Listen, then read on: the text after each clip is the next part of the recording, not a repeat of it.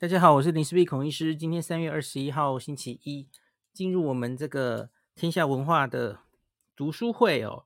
这个疫苗相关的著作第二本，今天帮大家读的这本书叫做《辉瑞登月任务》，副标是“拯救人类的疫苗研发计划”。呃，它的英文书名非常简单，“Moonshot”，就是。打这一针好像就是跟登月计划一样的困难的意思了哈。那它的副标是 Inside Pfizer's Nine-Month Race to Make the Impossible Possible，就是辉瑞的这九个月的产生这支疫苗的竞赛。事实上，从进入这个开始要研发疫苗哦，到它真正在美国 EUA、FDA 给它 EUA 哦，不到九个月。真的很快，真的很快。回想起来，真的是不可能的任务哦。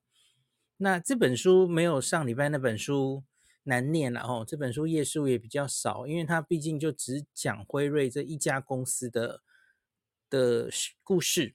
那可是我觉得一般人来念这本书可能会更有感哦，因为它就没有上一本书《疫苗商战》它的前半前面大半，其实花了非常多篇幅在讲。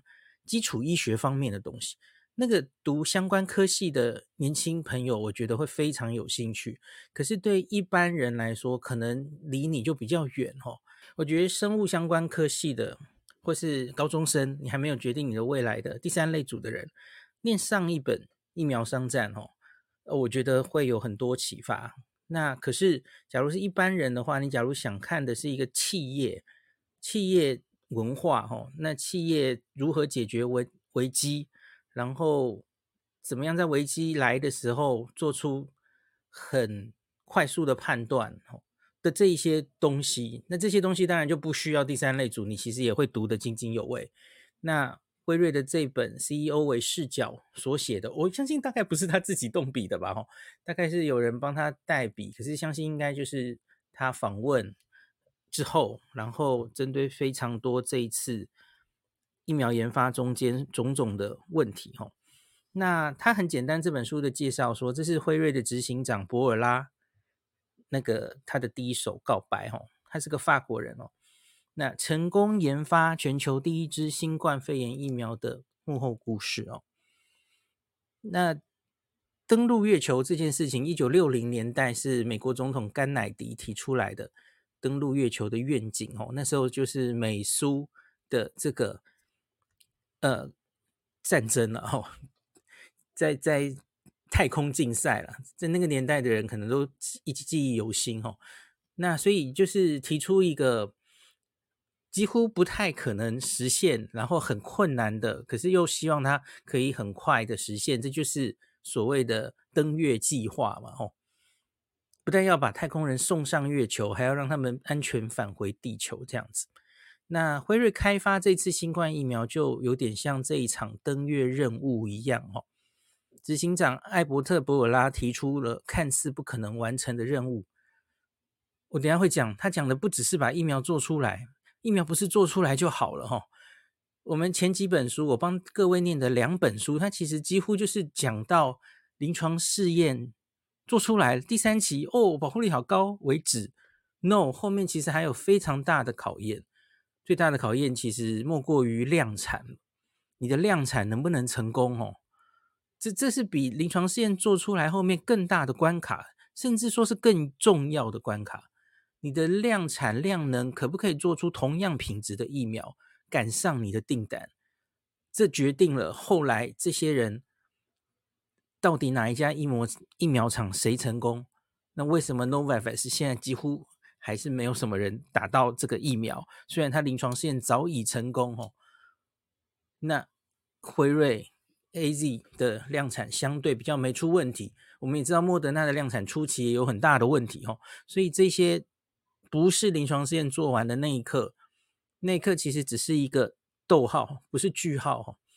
所以后面还有很多故事。那这本书有往后面写，就是他们后来还遇到的一些困难，他们是怎么解决的哈。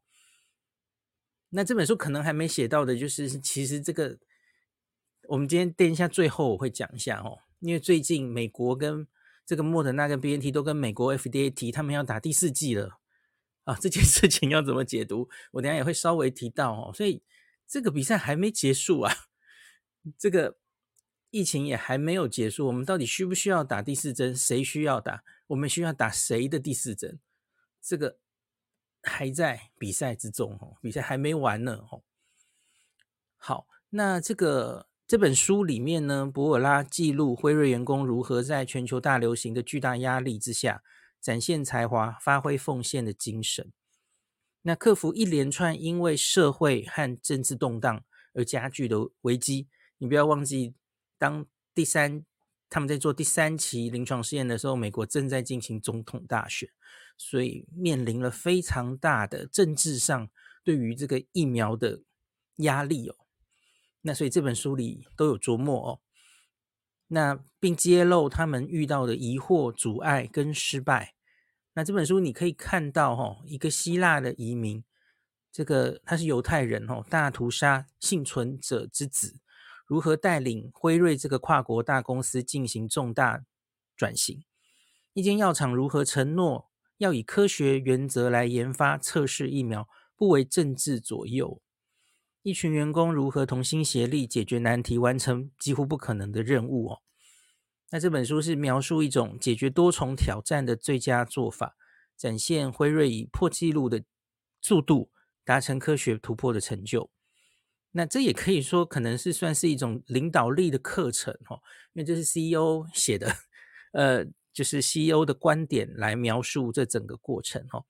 那可以帮助每个人成功管理看似无法解决的问题。那大家可以来参参考一下辉瑞这个董事长兼执行长这个博尔拉博士他的一些经验哦。诶，首先我说一下，他其实是兽医耶，他他一九九三年开始就在辉瑞服务。那一开始他是在动物健康部门，辉瑞的动物健康部门在希腊的技术主任哦。那后来他就一直在。在辉瑞有各式各样的职位啊，哈，他是兽医师，然后在亚里斯多德大学希腊哦兽医学院取得他的生物生殖技术博士学位。那现在他当然除了辉瑞的领导人之外，他有很多身份了哦，身兼辉瑞美国药品研究与制造商协会促进者等组织的董事会成员。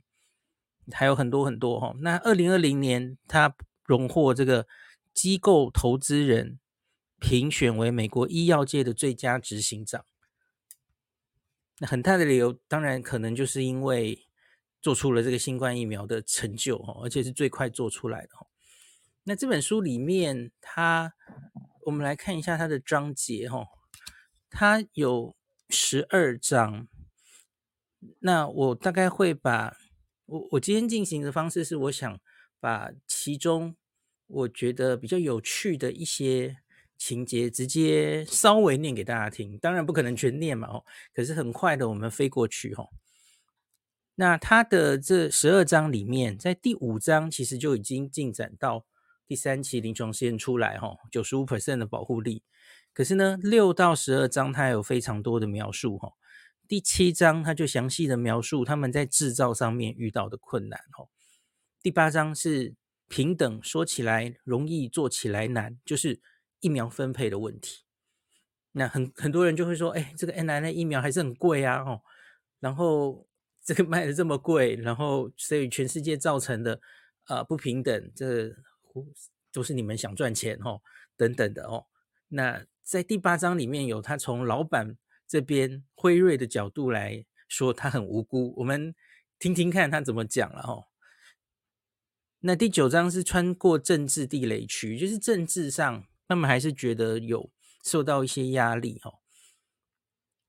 那这里面有提到以色列跟他们的关系，大家知道辉瑞 BNT 提供以色列这个疫苗，然后以色列等于是相对应的哦，他们会回报以他们的。所有很透明的数据，让辉瑞可以很快的分析一个国家，一个小小人口的国家，是不是可以很快的施打非常快而且广的疫苗，然后达成疫情的控制哦。那以色列算是他们的一个从上市之前就已经规划好，大概要选一个这样子的国家哦。他这这里这章也有提到。好，大概就这样子。那我很快的开始来念一些我觉得有趣的章节哦。第二章里面哦，这章叫做“显而易见，不见得总是最好”。他描述的是辉瑞决定要投入这个新冠疫苗的研发，可是他们其实有很多选择，他们可以做传统上他们最熟悉的蛋白疫苗，他们可以做这几年已经有一些成果出来的腺病毒疫苗，他们当然都可以做哦。那可是最后他们选了 mRNA 技术平台，那他们当然内内部已经做过一些评估哦。那两年前，我们开始和一间名为 BNT 的德国生物科技公司合作。这间公司是由一对谦虚、亲切、散发领导魅力的夫妻所创立。这就是吴沙欣博士跟这个图雷西博士哦。他们的书是第四周会出的第四本书哦。那他们主要是致力于癌症治疗。当时我们觉得他们的 n r n a 技术或许能够帮助我们研发出更有效的。季节性流感疫苗，我向来都是 N I N A 疫苗的忠实粉丝，相信我们有望使流感疫苗出现革命性的转变。但我心中一直认为，要有这样的突破，可能还需要几年的功夫哈。所以，当辉瑞的研发主管这个多尔斯滕告诉我，评估他们觉得要采用 mRNA 技术的时候，我的第一个反应是惊讶。对我们来说，采用这种技术来研发新冠肺炎，并不是简单、显而易见的选择，哈。那他说，他就讲了一下 mRNA 的这些结构，哈。那他讲的为什么觉得可能还需要几年的功夫？我上一集已经跟大家交代了，哈，因为就是 mRNA 技术还有一些没有办法克服的瓶颈，那还不是非常成熟。然后其实还没有任何一个 mRNA 疫苗曾经上市过嘛，哈。然后他这里有提到 mRNA 疫苗，它不是跟传统疫苗一样用实际的病原体制造出来，它不含弱化跟死亡的病毒，也没有不具感染力的部分病毒或细菌，而是包含各种指令，说明如何制造出构成病原体片段的蛋白质。那因此我们把它打进去之后，哈。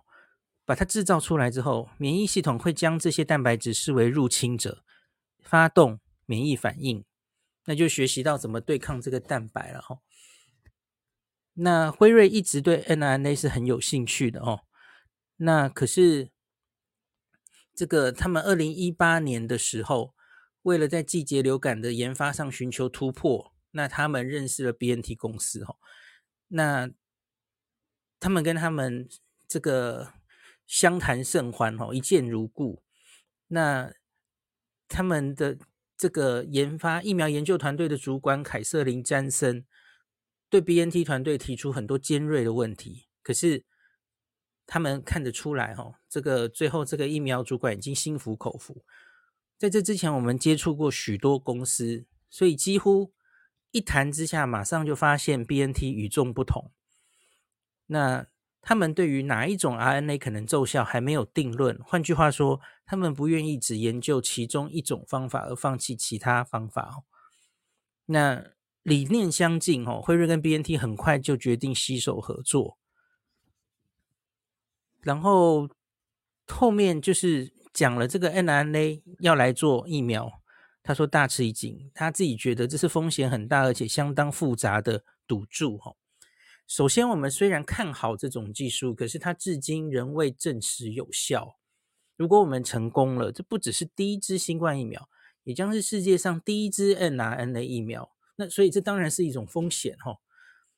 那相对我们对于腺病毒或蛋白技术平台要熟悉得多，而且其实已经有成功的经验了哈。那第二个是除了平台的选择之外，第二个是假如要跟 BNT 合作哈。仍然要继续洽谈才能达成协议，这个过程通常要拖好几个月。可是我们希望要赶快开始行动。如果还要花时间谈判、谈条件、签约哦，时间的压力会很大。第三个风险，由于 BNT 是一间德国很小的公司，辉瑞可能必须吸收所有的研发跟生产成本。万一失败的话，我们只能单独承担重大损失哦。那可是如果成功，必须跟他们分享利润。所以，因此这个博尔拉就提出这些问题，然后跟他的学术长讨论哦。那这些问题你怎么怎么回答哦？他说：“你确定要这样做吗？”哦。那他的学术长非常斩钉截铁，他说：“因为这个已经研发过流流感疫苗，然后有初步的数字哦，他相信 mRNA 技术是很正确的选择哦。”他说：“对于这种状况，我觉得接下来这段很重要哦。我觉得回头想这两年的事，你也许可以说他读对了哦。他说：对这种状况来说，NNA 技术是理想的选择。第一个是速度快。”很快就可以把疫苗研发出来。第二个，假如以后病毒变种，你看他们已经想到这一点，你也能迅速发展出次世代疫苗或是追加剂。可是我们如果利用腺病毒或是其他病毒载体，由于免疫系统产生的抗体不只会对抗新冠病毒，它也会对抗这个腺病毒的外壳啊。这我们已经讲过很多次了嘛，吼。因此，你施打追加剂的效果只会越来越差。好，大家可以看到，AZ 其实现在几乎退场了，对不对？因为 AZ 大概打完前两季之后没了，第三季没他角色了，哈。这其实是从开始就已经想可以想象的事情，哦。所以你看，辉瑞他们选 mRNA 疫苗已经想到这么后面了，哦。那这个好的，我们他说，那么他打破砂锅，他还是不死心。他说，那如果采用蛋白技术如何呢？那他的这他的这个技术长回答说，蛋白技术是我们擅长的领域，我们当然可以用它来研制疫苗。差别在于哈，mRNA 可以引发体液免疫跟细胞免疫，而蛋白疫苗虽然能诱发很好的抗体，可是 T 细胞反应不确定如何这样子哦。他他也有一点这个，我觉得他还没有提的是速度的问题，然后蛋白疫苗研发显然是比较慢的哦。你研发整个的速度，还有它，假如病毒变了，你的调整其实都比较慢。我觉得这反而是更大的问题了。好，所以他们就决定跟 BNT 合作了。哦，那有一个蛮妙的东西是，刚刚说这个签约可能需要很多时间嘛。哦，那其实这个博尔拉还到此刻为止，他还没有见过吴沙星本人哦。连讲电话都没有讲，因为其实当时这个流感疫苗的合作是一个很小的案子，花的钱很有限，所以他根本不需要亲自见过 BNT，他他直接这个案子就签名了，就就做了哦。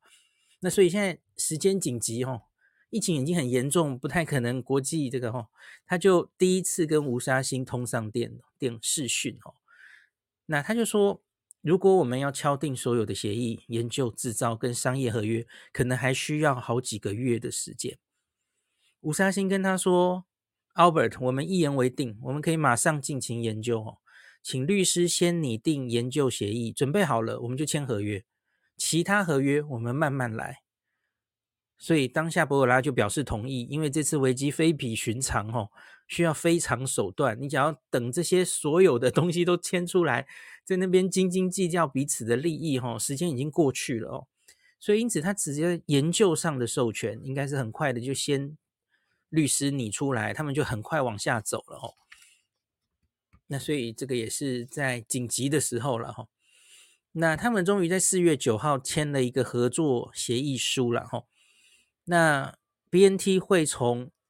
这个辉瑞获得七千两百万美元的签约签约金之后，随着一研发计划，假如一个一个里程碑都达到哦，总共一个一个里程碑，最后最高它可以再拿五亿六千三百万美元，总金额可以 BNT 可以拿到六亿三千六百万美元这样子哈。好，大概就是这样。那他们直到这个二零二零年哦，这个第三期已经都做完了哦。其实还没有时间搞定所有制造跟商业合约的细节哦，他们只是一开始的这个合作意向书跟合作协议书就拼命两边一起冲刺啊，那这中间显然是有很高的相互信赖哦。那直到二零二一年一月，他们才签订了商业合约了哈。那这个合作协议书里面其实就有跟台湾有关的事，我相信台湾的大家应该都很清楚了哦。就是他们有所谓的这个大中华地区，中国香港、澳门跟台湾的销售哦，不含在协议中，因为这个之前在 BNT 决定与辉瑞合作之前哦，这个上海复星其实已经找上 BNT 了哦。所以已经把大中华地区的代理权拿走了哦，这是一个台湾的大家应该都很熟悉的一个小小插曲了哈。那其他除了大中华地区之外，大家也知道嘛哈，在这个德国跟土耳其，这个销售权是给 BNT 自己销售哈。那德国因为 BNT 在德国，土耳其是因为这两个老板创办人是土耳其人哦，有特殊感情，所以特别。希望把土耳其的代理权拿在自己手上哦。那其他区域就是辉瑞，辉瑞那负责这个销售权，这样哦。所以这个疫苗是这样的。好，那我们继续往下来看一下，有一个我很想跟大家讲的东西是哦，呃，销售计划，而不是销售研发计划。最早的时候，他们是定大概希望一年半把这个疫苗做出来。那十八个月，这也是一开始 Dr. Fauci 就是以他的经验，他觉得再怎么说再怎么说哦，你这个滚动式调整，第一期、第二期、第二期、第三期 combine 哦，这个速度大概呃可能也要一年半载啊，就一一年半才可能达成这个 EUA 的目的哦。所以一开始他们也是希望把种种工作浓缩到十八个月。那可是接下来我们就看到，当时这个国际的疫情是越来越严重，所以他们其实也是觉得身上的压力是越来越大哦。那所以因此呢，他们就他提出了哈，他告诉团队说，他觉得这个计划还不够好，他希望在二零二零年十月之前哦，这是美国大选之前哦，最早开始的时候，他希望十月前就可以研发出疫苗，而且呢。明年就是二零二一年开始量产哦，我们要生产的剂量，你不能只以几千万剂来定目标，我们应该要定几亿剂的目标，因为随着这个时间演进哦，那时候已经发现这很明显是一个非常严重的大流行。那后来还有第一波、第二波哈，那所以他们觉得时间是越来越紧迫，你假如不赶快把疫苗做出来，真的是。无法设想哦，那所以因此他就定出一个几乎不可能的计划。那当时他们几乎都是线上会议嘛。他说：“我还记得当时电脑荧幕上出现了一张一张惊讶的脸。”那马上就说：“老板，这不可能了哈。”那他们觉得是不可能办到的事哦。他们就每一个这个管理人员都从自己的角度来解释为什么这不可能达成哦。那所以他们提出的事实都很明确，这个论述也很清晰，理智告诉我他们是对的，这是不可能做到的事啊！哦，可是他觉得我们非做到不可哦。他说有时候我我应该要建立共识，有时候我则要推他们一把，所以他就很强硬的说这项计划不行，就是这样，我要他们回去去从头开始思考每一步，把不可能变成可能，然后。说你们不要担心成本问题，也现在也不要考虑投资回报。那公司愿意提供他们需要的一切资源，那希望他们能思索如何多管齐下，而不是按部就班，然后以创新的方式来设计实验，加快学习速度，然后迅速决定最好的候选疫苗。那在疫苗研发成功之前，可能就应该要吸收成本、冒险，开始准备有量产的能力了吼。这个这个跟原本的制药临临床实验的这个步骤是完全不一样的哦。因为平常都是第一期做完了，OK 了，审查通过，往第二期走，然后第二期成功，往第三期走，第三期成功才开始慢慢想量产的事情哦。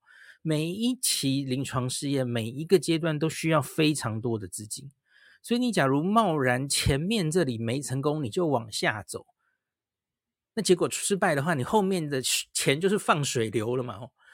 那可是因这一次因为实在太太紧急了，所以他们其实就是往前走，往前走哈。那在你还没有，大家记不记得我们的高端疫苗那时候还没有那个 EUA 的时候，已经在量产了，也被一些人骂哦。我跟你讲，全世界的疫苗那时候大家都是这样做的啦哦。因因为你假如最后没有成功哦，EUA 没有过，不给过，好，那你就是量产浪费了，那就是花钱而已。可他们现在就是要花钱抢时间，把钱都砸下去嘛。哦，好，所以这个他说，假如这个生产能力哦，所需的原料有现货，你就赶快先请采购下来，以明年几亿剂为目标的这种来准备哈。如果没有现货，我们就直接下订单。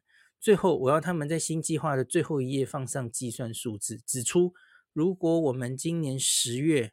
还不能把疫苗研发出来，全球会有多少人死去？哦，那一周后，那他的团队分开去进行嘛？哦，就提出了一份天才计划。如果一切顺利的话，我们有机会在二零二零年十月底就会有结果。哦，那这里主要加快的速度，应该是第一期、第二期临床试验的进行方式。哦。他们不是等实验室选定所有的候选疫苗才开始进行试验，而是只要有第一款候选疫苗就开始进行试验了。那以不同的组合、剂量跟年龄层，然后以了解候选疫苗跟免疫系统的互动状态。那有第二款候选疫苗出现之后，那也赶快继续做做出来，然后跟第一款做比较哈。那最后，辉瑞其实在第三期之前，他们做了四款疫苗。那这个他们以四款疫苗的数据决定哪一款疫苗要留下来哈。那这个在下一章是我很想跟大家讲的一个事情哈。他们如何选这四款疫苗中哪一个最该用哦？这个我记得那时候也有上过新闻哦。有人在说 BNT 疫苗，呃，BNT one 跟 BNT two 的问题哈。那这个在这本书的第九十四呃第四章光速哈，他们形容自己的这次计划叫光速计划了哈，跟那个美国的取速行动有点像哦。那他们说，四月二十二号，辉瑞宣布德国当局核准我们公司以四款新冠肺炎候选疫苗进行第一、第二期的临床试验。四月二十二，那他们这四款，那这个有什么差别？哈，有其中两款是全长的哦，全长极半白的编码。那另外两款，它就只有这个 RBD。哦，receptor binding domain，你可以想就是连亚吧，哦，连亚就是选几个那个蛋白的区域，最重要的结合区域，它最重要的位置来做而已，它不是整个棘蛋白的全长哦。那这各自有好处跟坏处了哦。那选全长的主要的好处就是你可能能产生的抗体。会是比较多样的嘛，因为你是整段基因都有哈。那这是想到以后万一假如要会继续突变的话哈，疫苗大概比较不容易失效，因为你可以想针对 RBD 哦，那个结结合着这个抗这个人的细胞那个最重要的结合区域极极端化的药品就叫做单株抗体嘛哦，它是。开锁的非常非常精确的，就是那个锁。那所以只要那个区域有一点突变，吼，你这个疫苗可能就失效了。那所以因此，到底应该要用哪一个来做？吼，当时其实很早期疫苗的时候，我们还不知道这个冠状病毒它这个突变的几率，然后会多久出现一个新的变种病毒，那个那个时候都不知道嘛，哦。所以你要回到那个时候，他们用这四种。候选疫苗，然后最后要决定到底用哪一种的时候，其实当然是一种赌注。哦，那全长跟只是啊、RBD 的区域各两种，那当然还有一些就是修饰它的核苷酸会稍有不同，反正就是修饰看看，然后看哪一种效果比较好了哈。那他们在第一、第二期的临床试验中，逐渐将剂量调高。那剂量从一到一百微克都有做哈。那从中找出最适当的剂量、最安全的剂量哈。那他们到了二零二零年的五月下旬哈，已经初步有这个四种疫苗都各自以三种不同剂量进行试验，然后资料都比较完整了哦。在正常情况下，这样子的步骤其实需要一年的时间哦。那不过其实他们大概一个月就把它完成了，所以这是大大减缩短了制造时间的一个很关键的步骤哦。那所以最后他们最后在犹豫的是 B one 跟 B two 这两种候选疫苗。那 B one 就是刚刚只有部分棘蛋白的受体结合区域的这个版本，那 B two 就是全长棘蛋白哈。那 B one 是他们很早就做出来的，那很早就开始做临床试验，所以它有非常完整、累积最多数据的资料哦，似乎是一个效果看起来不错的选择哦。那 B two 是全长，那看起来是能引发比较广广泛的免疫反应。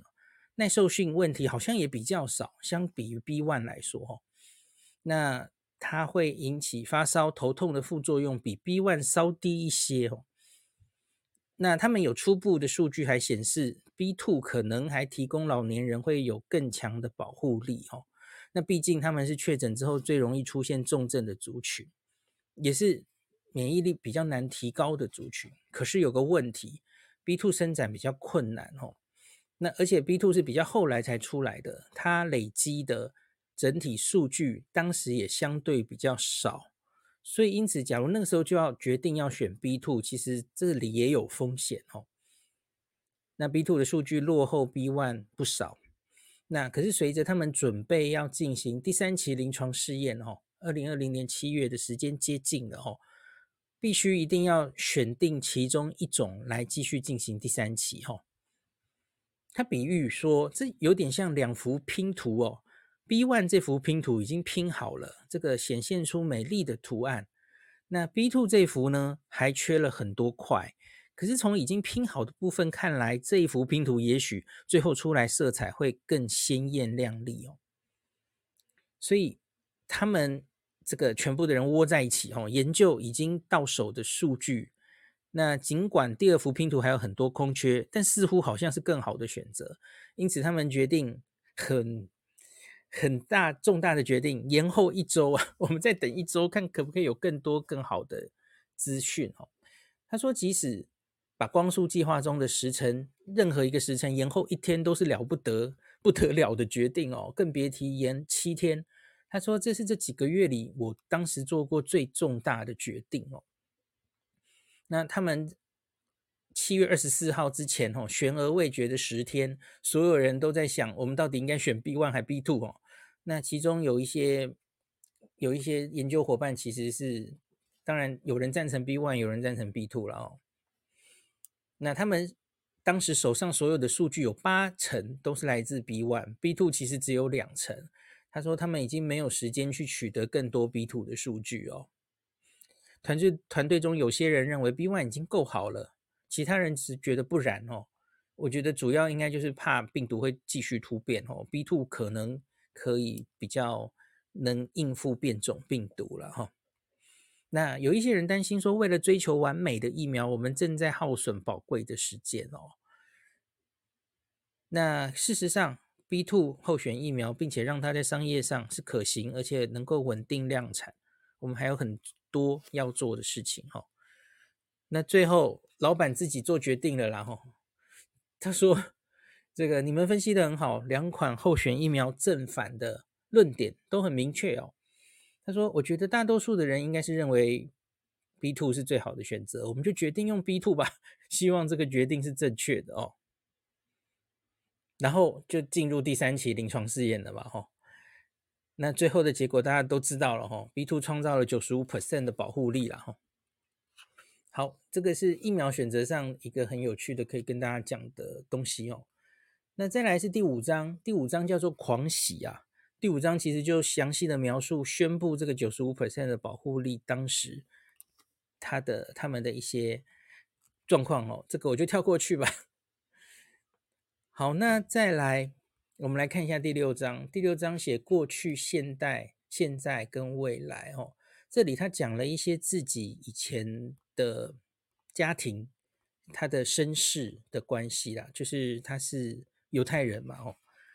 然后我我他这里讲到继续讲，我不知道大家记不记得当时有一个新闻哦，就是第三期临床试验哦出来之后，然后结果反而这个老板哦卖股票。我不知道大家记不记得那时候，就是在一些新闻上会攻击他。哎，这个辉瑞的老板是不是？哎，第三期成功，然后股票大涨之后，哦，然后就把自己的股票卖掉，这是内线交易啊？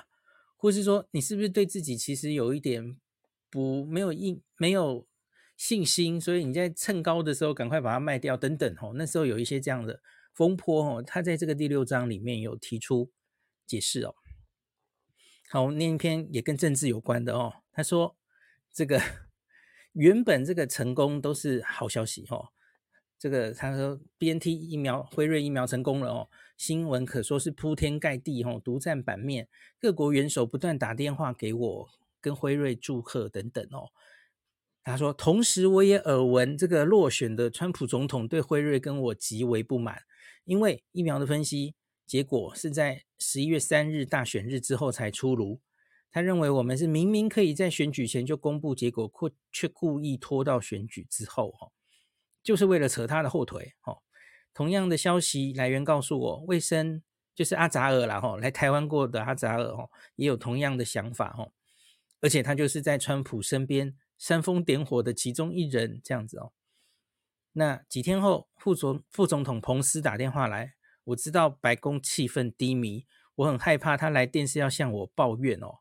没想到他表现的风度翩翩，不只向我祝贺，还感谢我们为这个国家跟全世界做的一切哦。他就是要说这个而已，他没有，甚至没有提到任何别的事哦。那他的话让我感动。不过，川普总统没有打电话给我，他没来电致谢，也没来电抱怨，就都没有理他这样子哦。好，然后呢，接下来就。发生了我刚刚说的那件事哈，他解释，他说早在很久以前呢，我就设定好，一旦辉瑞的股价达到某个价格，就要自动卖掉股票。但当时我们的股价涨得太快，比我预期的还要早就达到了目标价格哦。然而大多数人不知道的是，上市公司的执行长是不能随心所欲的卖出自家公司的持股的哦，这是因为。他们掌握太多公司的重要资讯，而且是一般大众无法掌握的资讯，很容易被指控内线交易。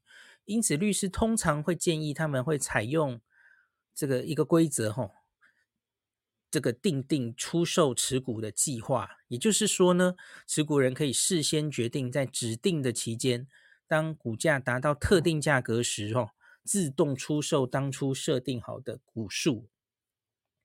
那在辉瑞，我们会采取更谨慎的做法，规定股票出售计划提出后，至少要等两个月才能启动交易。吼，那而他早在二零二零年二月就设定好了出售股票的计划，那时候甚至还不知道新冠肺炎会肆虐全球。哦，他还在中国而已。哦，辉瑞也还没有研发新冠疫苗的打算。那他是透过富达这个投资公司管理计划。吼。预定出售的价格是每股四十亿美元。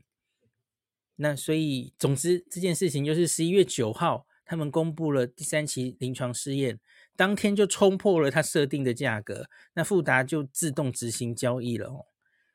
而直到第二天，他们传送股票交易通知给我，我才意识到股票已经卖出了哦。结果，哎，辉瑞老板出售股票的消息公诸于世。两天前还在为这个辉瑞歌功颂德的电视节目跟报纸，现在却质疑这个老板动机可疑哦，怀疑怀疑我早就知道十一月九号会发生什么事，才会在这个时时间点获利了结这样子哈、哦。他说他不习惯受到这样的关注，受到相当大的打击哦。我有生以来第一次感受到身为公众人物的阴暗面，不禁感叹世事多变。即使我两天前才刚好像是一个拯救世界的英雄，也不例外了哦。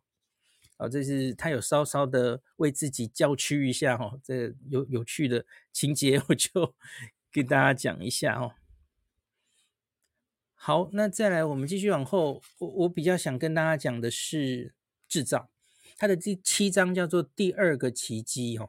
制造打破时间记录，研发出疫苗的感觉，就像缔造一个奇迹。而第二个奇迹有待去打造，就是我们快速制造以及配送全球的能力哦。这个等于是另外一个登月任务哦，因为这个制造有太大的。再加上配送来考虑的话，大家都知道这个 BNT 疫苗它是需要冷链运输的哦，然后它很脆弱哦，所以除了制造出来，你还要让它完好无损的送到全世界每一个需要疫苗的地方哦，所以它的供应链哦，精密的制造，前所未有的陆海空物流运输，每一个步骤都少不了世界级的专业知识，否则就会功亏一篑哈。那他这里提到了哈，辉瑞的生产部门是由麦克麦德莫特这个人领导的哈。那整个辉瑞的生产部门总共有两万六千人，分布在全球四十二个地点。那他们在临床试验出来之前呢，早就已经 在规划以后的量产要怎么做了哈。这个其实就是 Novavax 失败的地方啊，你回想一下哈。不是每一个药厂都有辉瑞这么大规模，然后这么有经验的量产的 know how 哈。那一开始的时候哈，在新冠病毒还没有扩散到全世界的时候哈，他们在中国中国的辉瑞全球供应部门已经陷入疫情危机哈，所以因此这个工厂哦，他们必须迅速因应，才能继续在中国生产药品。而下一个，它规模是在意大利，意大利也有辉瑞的厂房，所以因此他们知道一个很重要的事情是，你鸡蛋不能放在同一个篮子里哦，你制造疫苗一定至少要分在两个地方以上哦，不然你这个地方假如发生疫情，那你就出货不了或怎么样哦，就员工染疫或者怎么样，你就出不了货了哦。这件事情后来发生在 AZ 之于印度哦，大家应该知道哦。那所以呢，那他们很快的就定出哈、哦，这个确保所有工作现场安全无虞的这个同业合作计划哈、哦。那只保留这个现场工作现场的劳动力，只保留最基本的人数、关键人员，然后实行社交距离呀、加强工作现场的清洁程序等等哦。然后能够线上做就线上做、哦。那就是要保持第一线人员员工的安全，哦，那做出来的疫苗也都是安全的哦。那另外还有同业的支援计划，比方说我们知道瑞德西韦后来就很快的，嗯，可以开始需要量产，然后因为它被临床试验中证实有效嘛，哦，那可是因为他们自己生产遇到问题，所以因此他们辉瑞有支援这个 Gilead。吉利德科学公司制造的瑞德西韦，哈，那这是同业合作这样子，那还必须生产不可或缺的药物，以帮助医院舒缓有增无减的医疗压力，哦。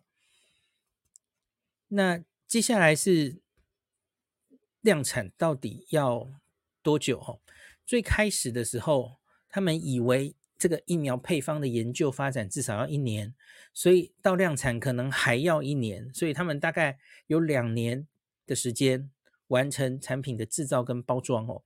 可是老板说这不是我设想的时间表，他说一样了哈，跟研发部门一样，他们也把这个生产部门团队都派出最优秀的人来参与这个计划。然后他说我们这个研发要跟生产并行。那希望就是研发一旦成功的时候，我们量产也要很快的追出来哈。那最初只编了五亿美元哦，那后来这个马上就追加到八亿五千万美元。然后老板告诉他们，这个钱不是问题哦，那要问你能不能达到。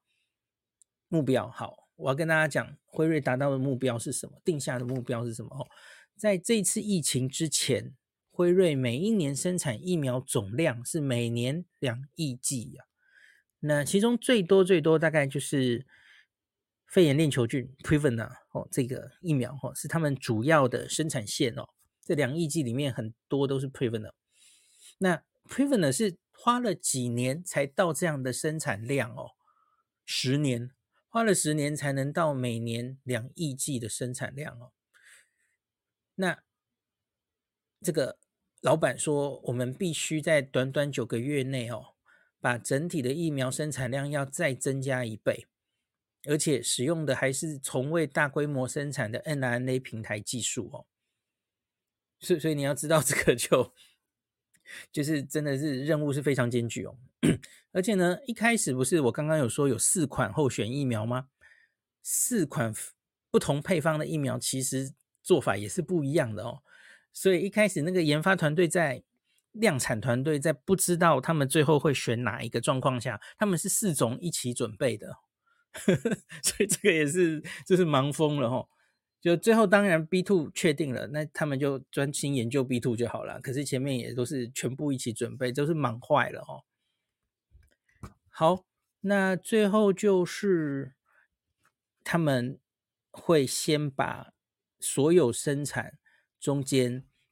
需要准备的原料都先买。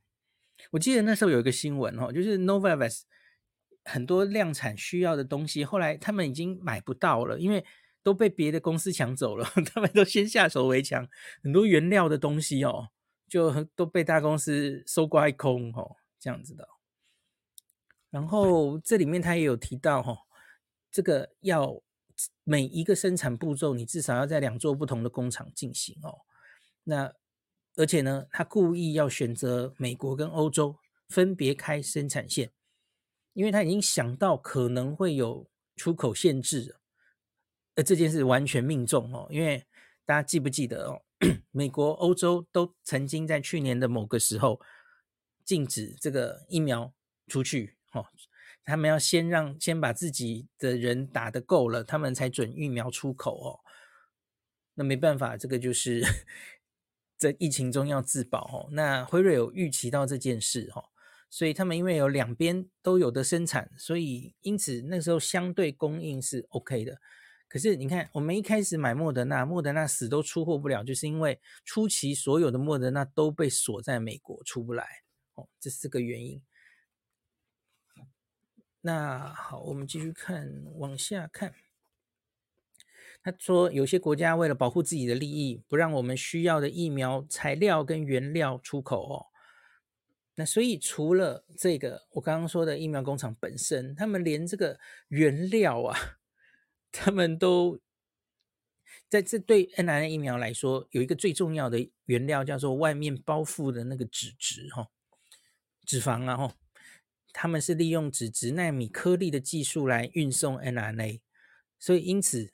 这个新的成分，那从来没有大规模用在其他疫苗项上，而而更复杂的是，这个整个制程中吼需要的脂质有四种，两种是专利产品，两种是一般商品。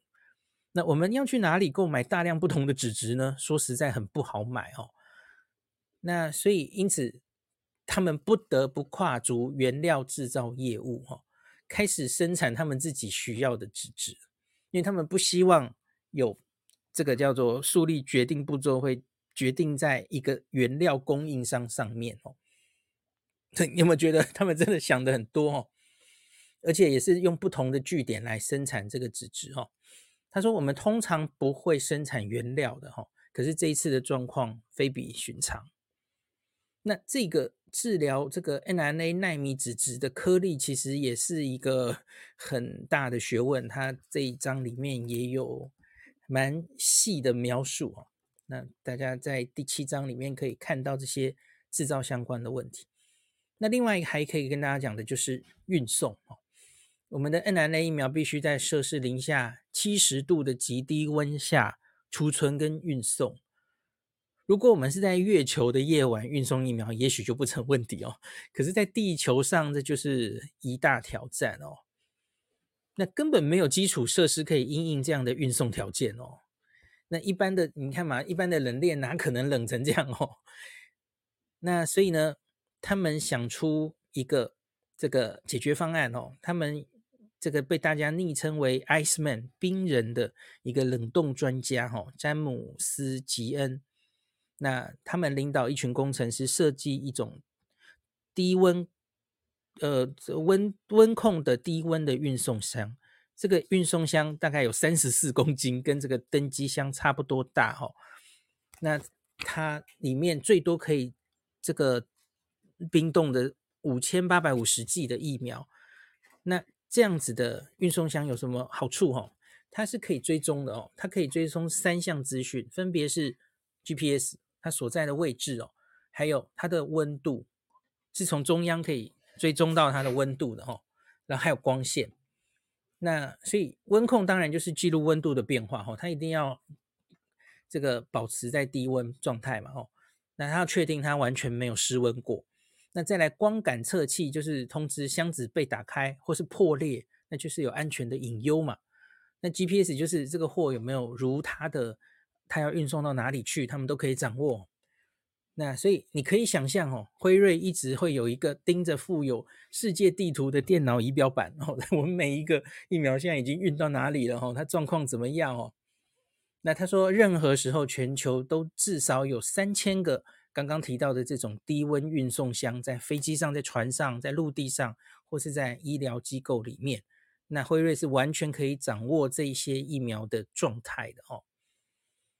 那我们的全球供应链团队可以在电脑上点击任何一个运送箱，查看箱子目前的温度位置、运送阶段异常记录。那比方说，它会记录箱子是否有准时抵达某一个机场，或是运送箱子的卡车是否因为天候因素或事故而改道。如果箱子有人打开，他们也会知道哦。那每一个箱子都是独立的哦，不管运送的是联邦快递、UPS 或是联航哦，只要我们收到了警告或通知哦，他们也会随时就连这种货运的单位哈，告诉他们有问题哈。他说我们不会依赖单一的公司运送疫苗这样子。好，所以这个就是 疫苗的运送上，他们也克服万难来做出这样子的系统哦。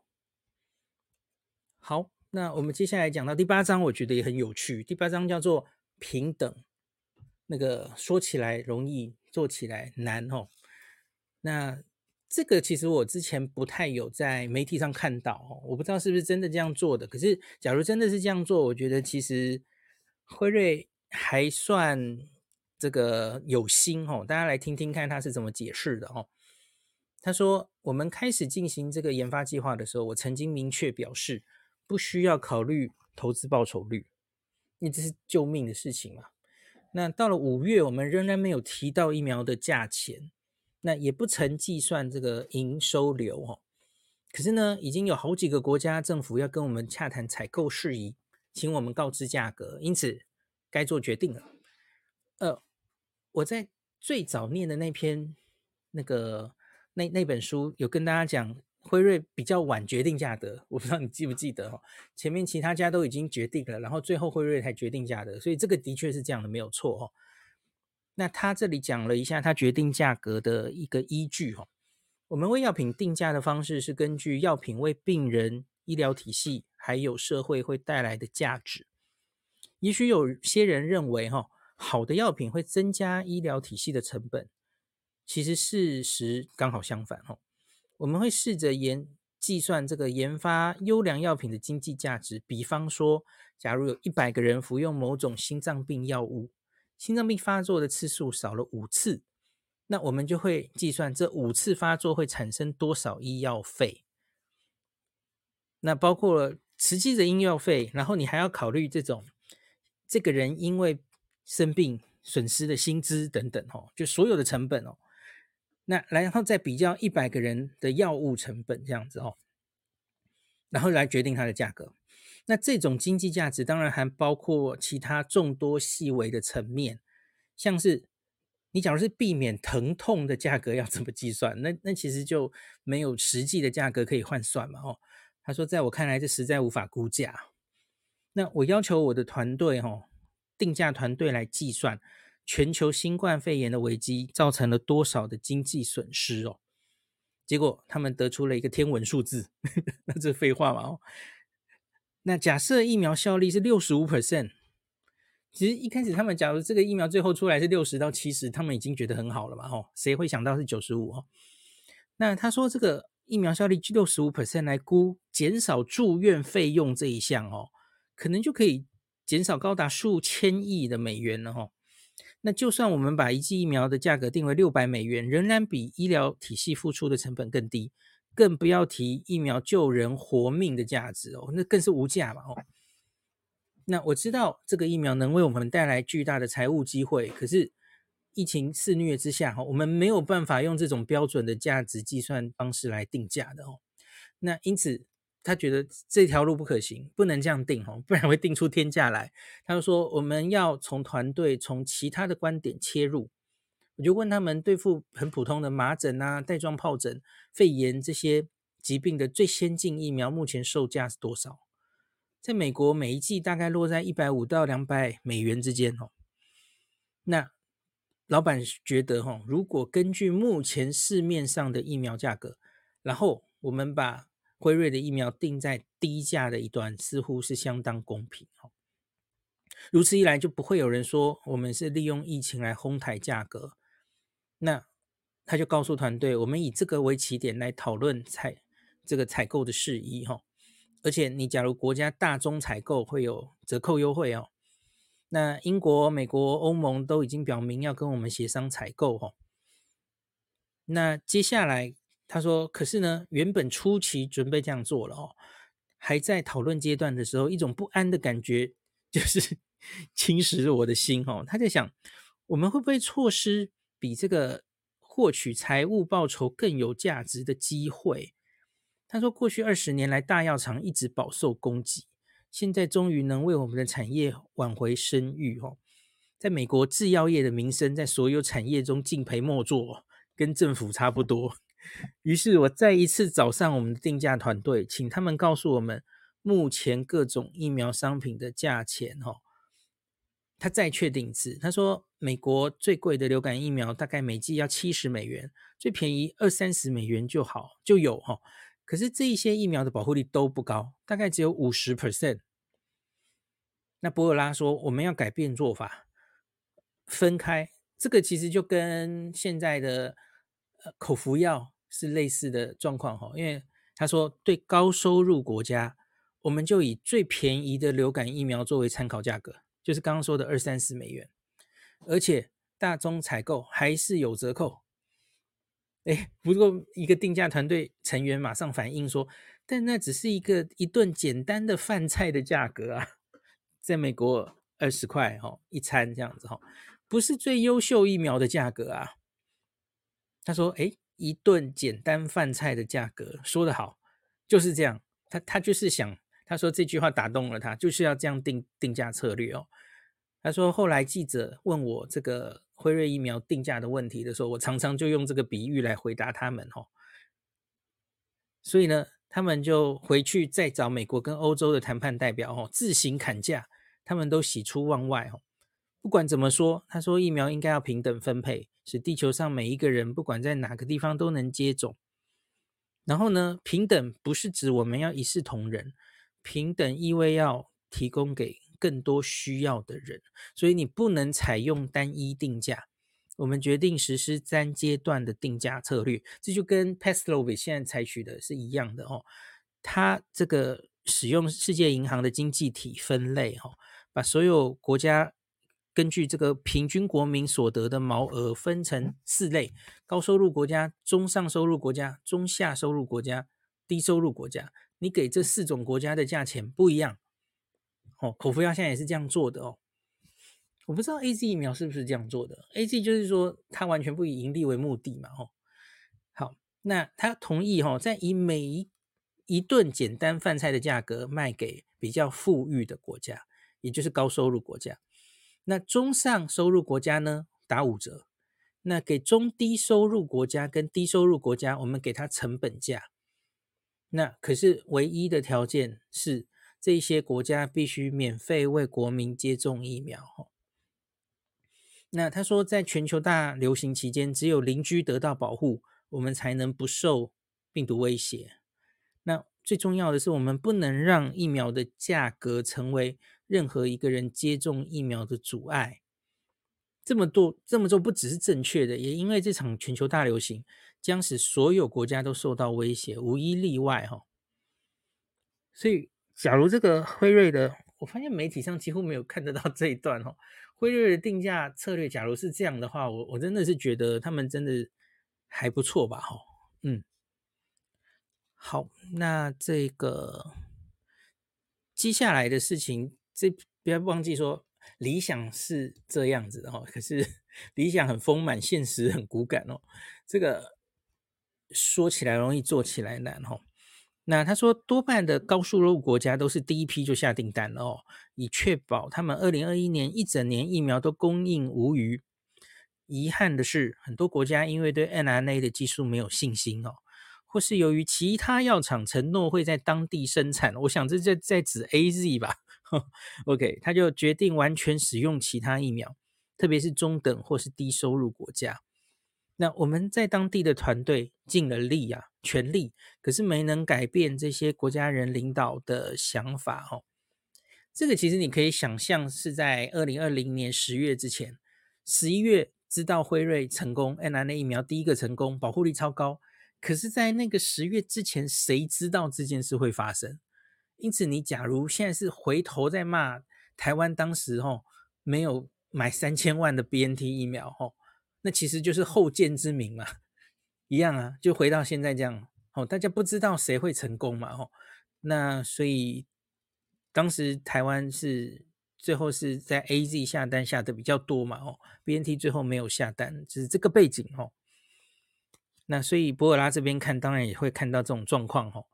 那比较有钱的国家其实就是死命大量的抢订单了哦。好。然后博尔拉说，他亲自跟这些没有跟我们订购疫苗的中低收入国家接洽，那寄信给这些国家的领导人。那同时我们在当地的团队也继续努力哈，但大多都没有成功哈。那即使到了十月，即使在这个竞赛中，辉瑞好像已经拔得头筹成功了哈，有几个少数国家继续跟辉瑞订购疫苗。可是这个中低国家仍然不够多哈，医疗分配疫苗分配比例仍然失衡哈。不过当疫苗获得证实有效的十一月之后，情况就有了变化哦。首先，这个美国已经订了一亿剂哈，马上跟接下说，哎，我们想再买一亿剂哈。那他说，在几个月前哦，当我们能够供应的疫苗产量即将售罄的时候哈。他其实早已经跟取数行动说：“哎，最好再多订一亿哦，因为这个整个已经满了哦。”可是当时他们拒绝没有订哦。然后 他就亲自打电话给取数行动的领导团队说：“欧盟那时候已经订了两亿哦，为了谨慎起见哦，他们也应该这么做。”那他所持的理由是说，哈，如果美国政府无法从一间美国公司获得疫苗，岂不是很尴尬的吗？他说，辉瑞会尊重承诺，哈，严格依照已经订确认订单的顺序来分配疫苗，哈。那那个时候也还是遭到取数行动的拒绝，这样子，哦。反正后来就有一些这样很很妙的一些，就是疫苗成功之后，大家都来要了啦。所以这有一些跟白宫的秘辛，大家自己来看哈。第八章，好，最后有讲到 COVAX 的事情哈。那 COVAX 其实也有类似的问题哦，因为 COVAX 想要解决全世界的问题，所以他们最早开始的时候选择比较便宜而且不需要冷链运输的 AZ 疫苗，绝对是非常合理的选择嘛吼。那可是 BNT。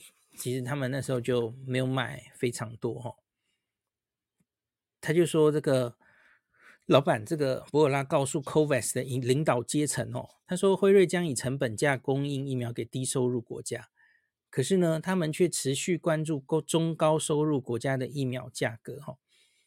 那据他所说，哈，COVAX 分配疫苗的方法没有优先考虑资源较稀少的国家，他们似乎想要建立一个全球疫苗中心，把 WHO 放在中心的位置。可是这种设计是有缺陷的，哈，因为富裕国家可以直接找上疫苗制造商跟他们谈判，那对这些国家来说，疫苗关系到这个国家的安全。可是贫穷的国家很需要 COVAX，而 COVAX 的理想却和现实状况有很大的落差。吼，他认为由于 COVAX 把焦点放在所有国家疫苗要平均分配，反而失去了重点。哦，因为平等不代表要为所有人做一样的事，要为匮乏的人多做一点才对。哦，真正需要他们协助的是收入最低的国家才对。哦，那二零二一年一月。辉瑞跟 BNT 跟 COVAX 签署了一份疫苗预购协议哦，哦，直到二零二一年一月才签哦，好，他们预计在二零二一年要购买四千万剂 BNT，四千万。说实在的，博尔拉很惊讶，为什么 COVAX 竟然只买四千万？他很明显，这么少的数量根本没有办法实现他们的目标哦。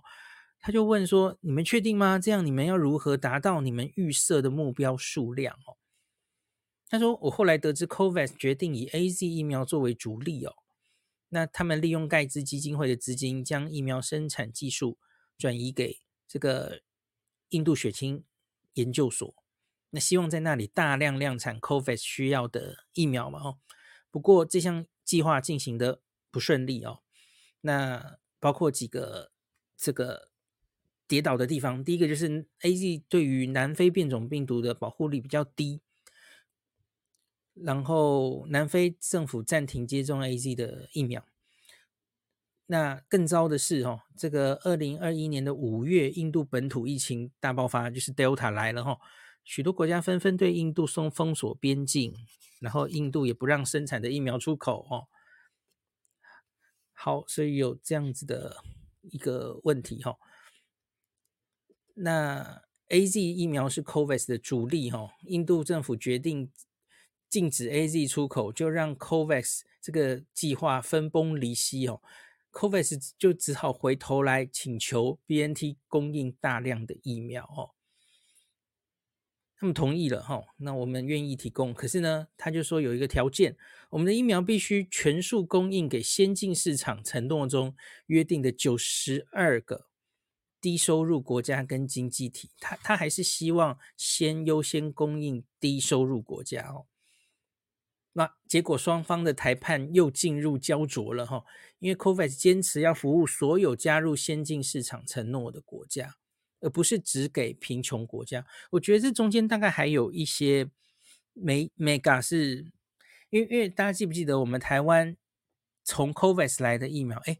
后来疫苗好像好久没来了，对不对？这个计划还在吗？那时候大家记不记得我们自购多购的疫苗那四百多万嘛？那个时候，呃，阿中就跟大家说，COVAX 会询问过你这个国家有没有冷链技术，对不对？你你有的话，他才会分配 BNT 给你。所以我觉得 COVAX 可能是在想，不是所有的国家都能够进 BNT 疫苗吧？哈。好，那这里讲到了一个我我想跟大家讲的，去年在这件事发生的时候，其实在 Clubhouse 上我我们也讨论过很多次，就是关于要不要把这个疫苗的智慧财产权要放弃的这件事哦。这件事情，这个老板在这里也是讲了很多他的意见哦。那这个是二零二一年五月发生的事哦。这个美国将支持豁免与贸易有关的智智慧财产权协定哦，然后博尔拉说他气得七窍生烟这样子，他说美国政府一方面阻止我们出口疫苗给其他国家，可是贸易代表还公然支持将会直接损害一间美国公司智慧财产权的提案这样子哦，那所以博尔拉这时候就发了一篇公开信给辉瑞全体员工哦，我们来。听一下他们是怎么讲的哈。他说：“这个最近美国贸易代表宣布哈，将或探讨豁免部分新冠疫苗智慧财产权。这个背景当然是希望让所有的药厂都尝试着去能做就做嘛，吼。好，然后我们来看一下辉瑞他们是怎么想的，吼。这项声明在国际上引发一些困惑。就公正平等的分配新冠疫苗而言，辉瑞是否做得还不够？这项豁免提案能够带来的是解决方案，还是会制造更多问题？我写这封信是为了讨论这些问题。哈，打从第一天开始，疫苗分配的公正跟平等原则就是指引我们的北极星。为了确保每一个国家都能取得我们的新冠疫苗，必须符合两个条件。第一个，疫苗的定价必须是任何人都能够负担；第二个，有可靠的生产线，可以制造足够的疫苗供应给每个人。所以你你要有两这两个条件都成立才行哦。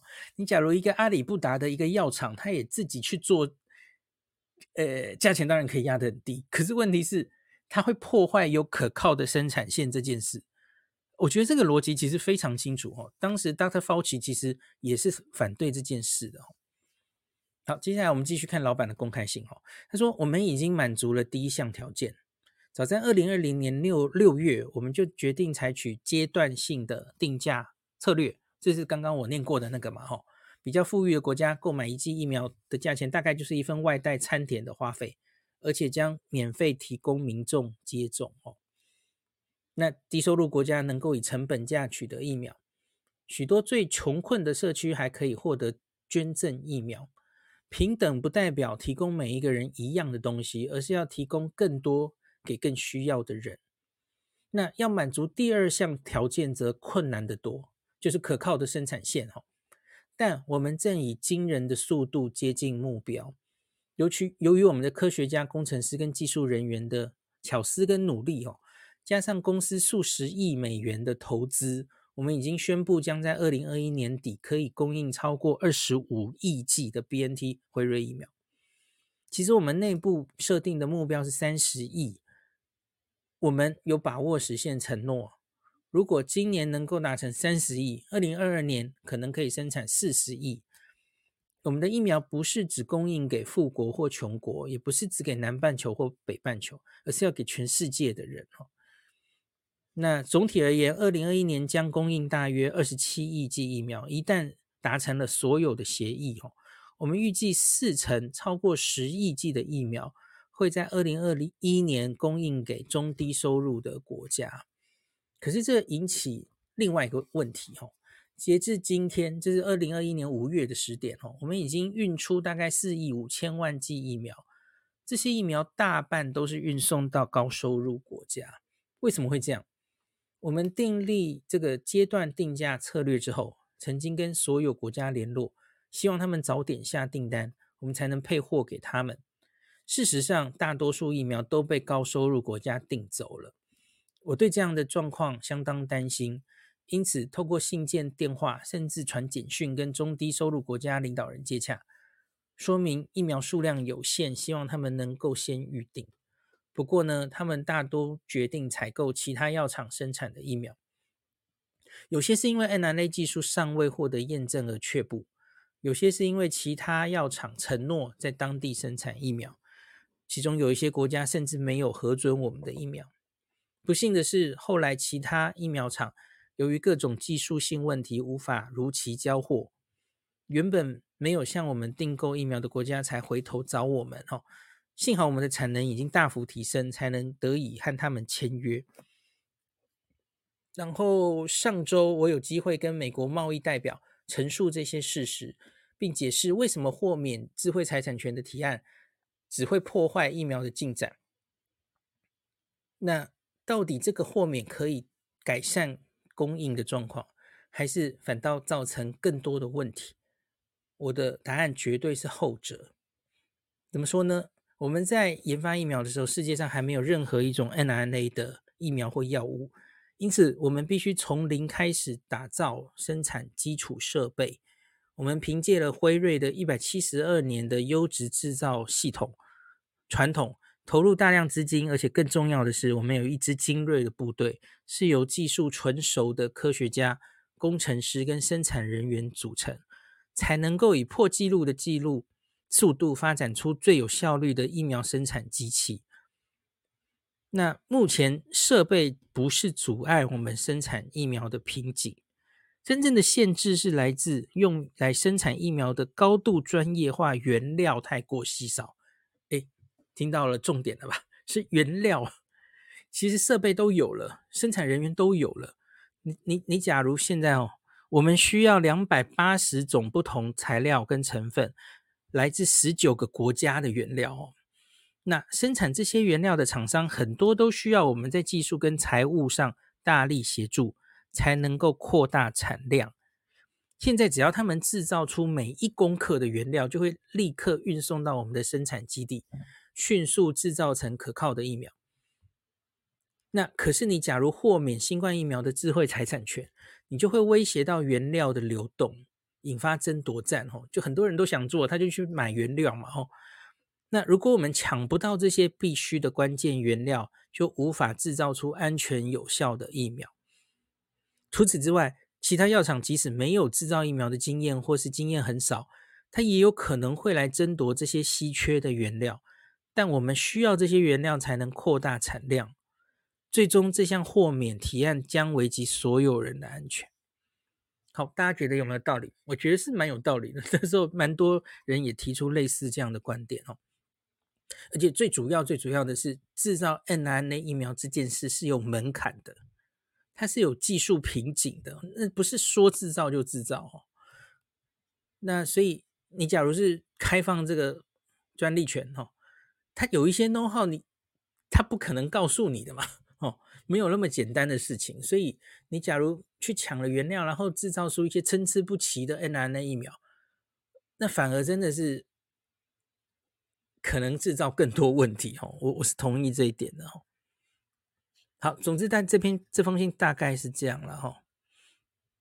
好，那就是对于去年五月的这件事有有讲到蛮蛮细节的东西，我觉得这是我很有兴趣的哈。那这个第九章叫做“穿过政治地雷区”哈，就是来 讲了一些跟政治有关的事情啊。那关于疫苗外交，哦，就是他们跟这个美国拜登政府这个捐赠疫苗给别的国家，其实也有关系，哈。那这里讲说，嗯，哎，等一下哦，在这里跟日本有关，所以我想念一下这一段哦。他说，日本首相来美国访问的时候，也打了电话给我，他急着为日本人民争取疫苗。那那时候当然是为了东京奥运哦。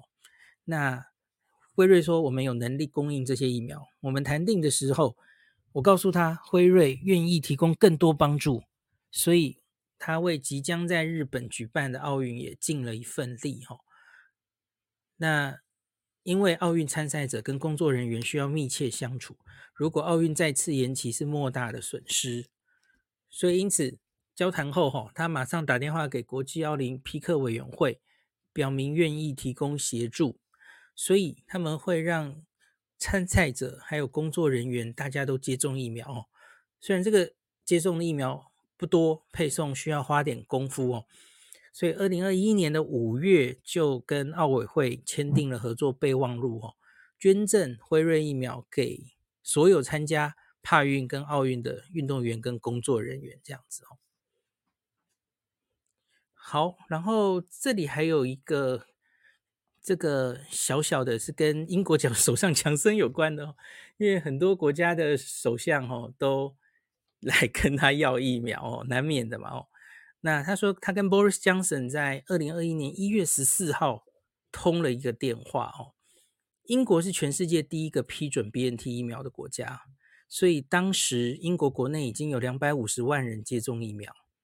还有四千万剂等着到货，那可是他们想再多订一点，还不够啊！哈，他说我们的老年人命在旦夕，你想一下，这个二零二一年一月十四号是阿尔法的疫情高峰的时候，那他们希望原定二月到货的三百万剂可以提早在一月到货，哈，来关说英国需要早点拿到疫苗这样子，哈，那所以那这个。呃，结果他们就是去计算了一下哈，那发现他们有一些多的疫苗是可以以产量的掌握，英国可以先拿到这批哈，所以后来他就初步先答应了 Boris Johnson。可是当天当晚哈，他们才知道哈，团队认为应该是没有办法，他们算错了哈，应该没办法优先供应这么多疫苗给英国哈。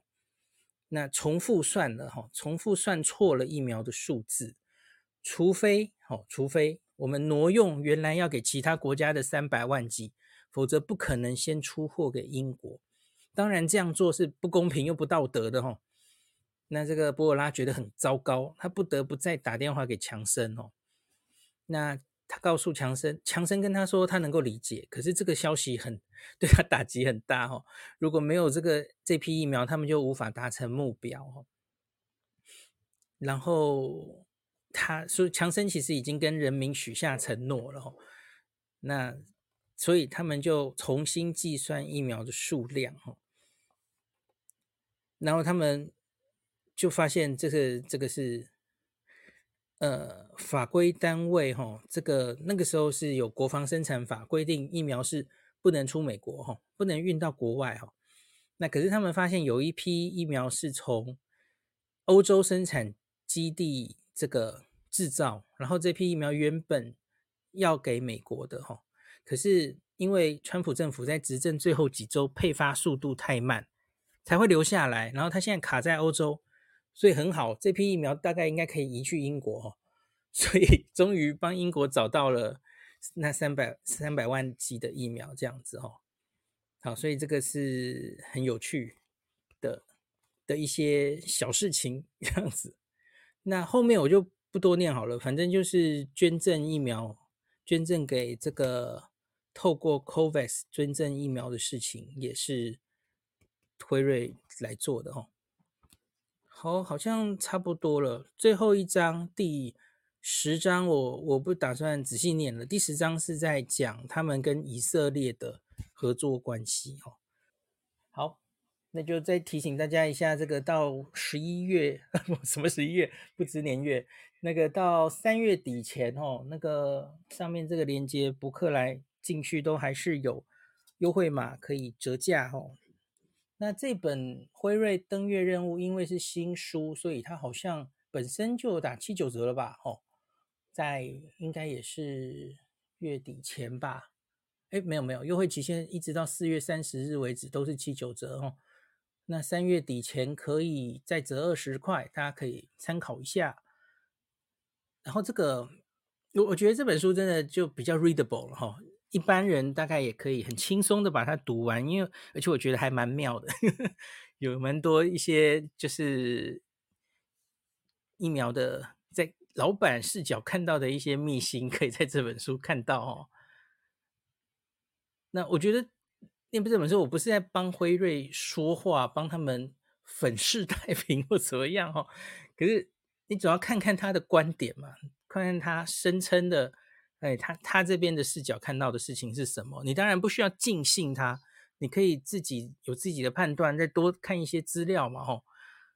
那可是。你不能否认的是，这两三年看起来，吼，这个上礼拜我们提到这个疫苗商战，提到的这么多公司里面，我相信这个辉瑞 BNT 真的是其中，以这两年来说，真的是很成功的，不管各方面的成功哦，的财务上的成功，或是他们获得的声声誉哦，应该多半都是比较正面的了哦。那所以。的确，中间撇开疫苗本身了哈，以商业书来看这本书，我觉得也有它一定可以参考的价值哈。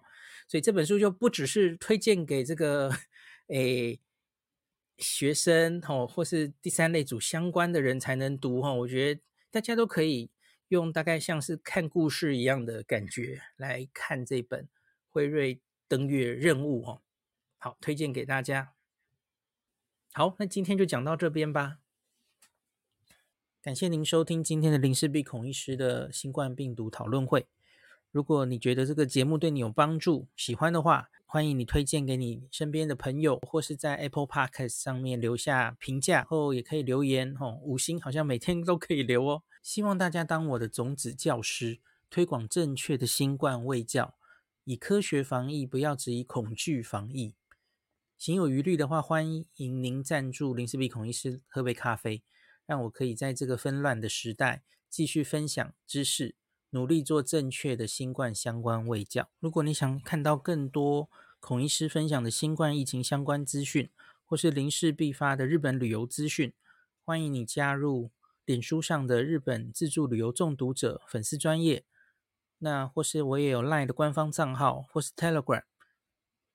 那这些连接都在 p o c k e t 前面的我的电子名片里面，可以在一个页面就看到我所有的发声管道，都欢迎您加入。那我们就下一集再见喽。